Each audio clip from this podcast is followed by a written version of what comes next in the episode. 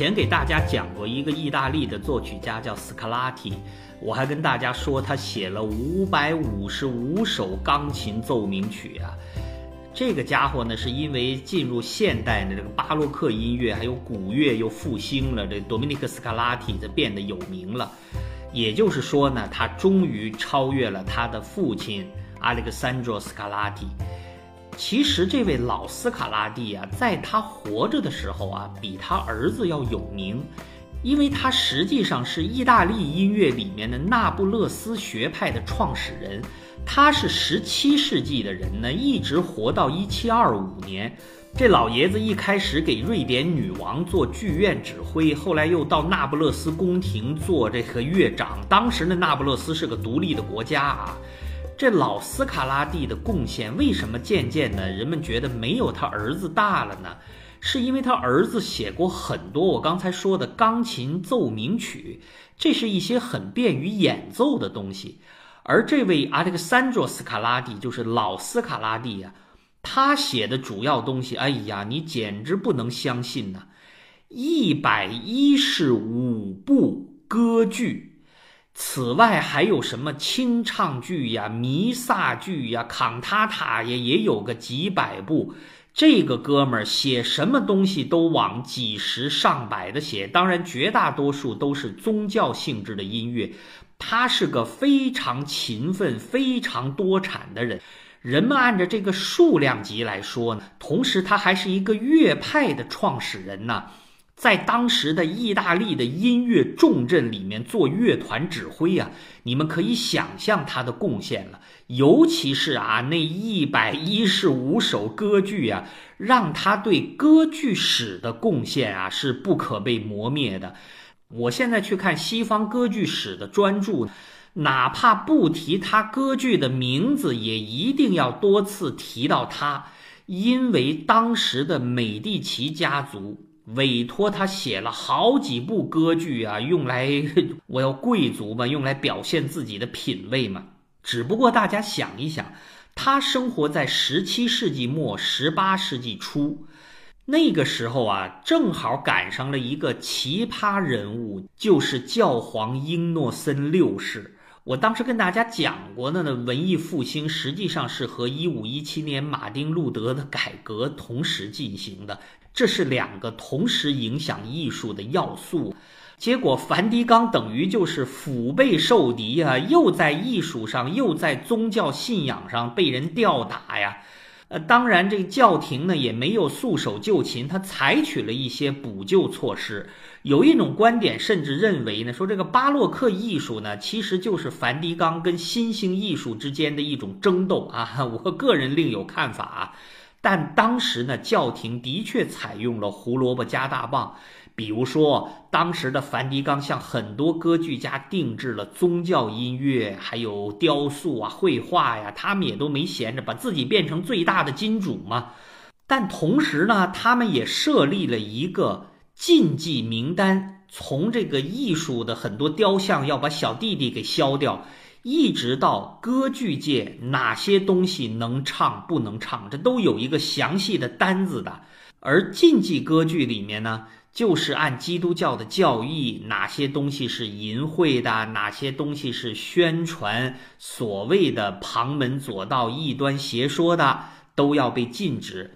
这个名单里面就有亨德尔，还有这位老斯卡拉蒂。但幸好当时教廷的势力只在罗马的区域，还有一些主要的大主教教区不是很大。所以这些歌剧哪怕不能够公开演出，不能够参加一些宗教庆典呢，或者说神职人员在场的时候，你要注意一下场合。但一般情况下，大家还是偷偷摸摸的私下演出了。更何况啊，有一些开明的贵族，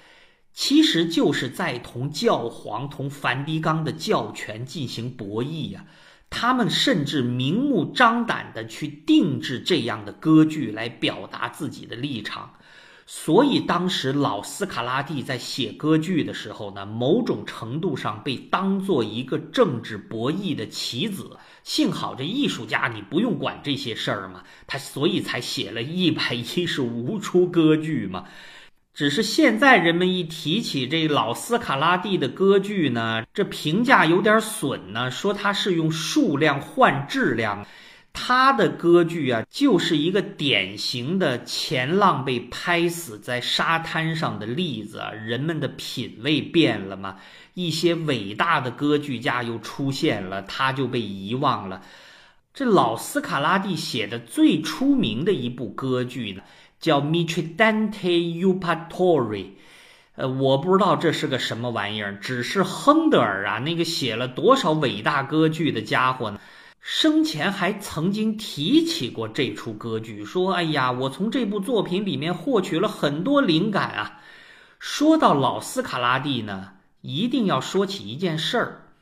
巴洛克时期的意大利音乐家，他们写的无论是什么奏鸣曲呀、协奏曲呀，嘿嘿，绝大多数是写给小提琴为主奏乐器，或者是主要合奏乐器的。这一点呢，我猜测啊，是因为世俗文化的产生啊，一定要有一些便于携带的乐器，什么 ukulele 呀，什么 guitar 啊，当然还包括小提琴呢。但小提琴的一枝独秀，真正原因可能是因为啊。它是一种非常妩媚的歌唱性的乐器，它毕竟是一种弦乐器，而不是弹拨乐器，也不是吹奏乐器嘛，所以它的旋律可以非常的绵长。这在欧洲的基督教语境里面啊，基本上就等同于天使在唱歌啊。在钢琴被完善之前啊，没有其他任何乐器啊是小提琴的对手啊。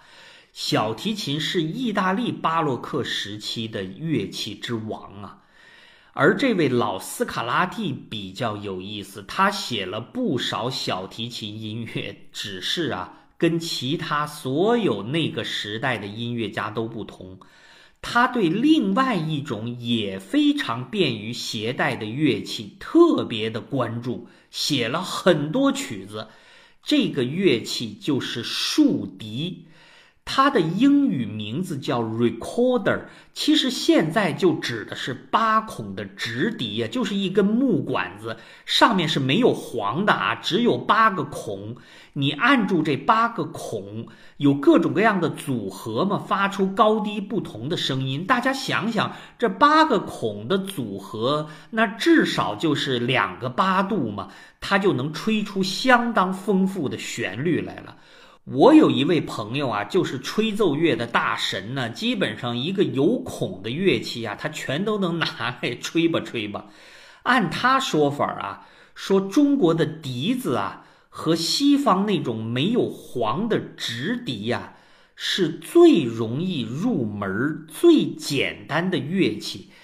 不是中国的很多小学生、中学生要考级给入学加分吗？那当然，好像现在这个规矩又没了。他们当时最简单的方式就是吹笛子，这可不光是中国啊，西方的很多学校里边，那个小学生想要玩一枚乐器啊，也是首选笛子啊，因为特别容易上手嘛。哎呀，我怎么觉得吹奏起来那个气口要求挺高的呀？哎，在老斯卡拉蒂的时代啊。这样的乐器呀，这样的人群普及范围啊，造就了就算在意大利的巴洛克时期呀，仍然有大量的笛子吹奏家，甚至有大师出现。于是老斯卡拉蒂啊，就写了很多给竖笛的音乐，比如说那十二首大协奏交响曲，那个体制相当大呀，那里面就特意有一个竖笛声部。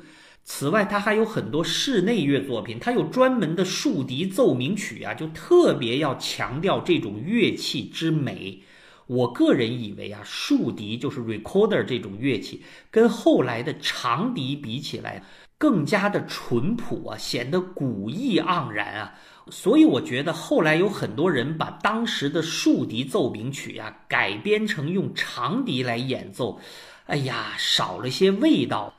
巴赫也有很多写给 recorder 的曲子，以后我会给大家讲。那后面就给大家放上老斯卡拉蒂写的一些竖笛的音乐吧，大家听听看。反正我是很喜欢这个调调。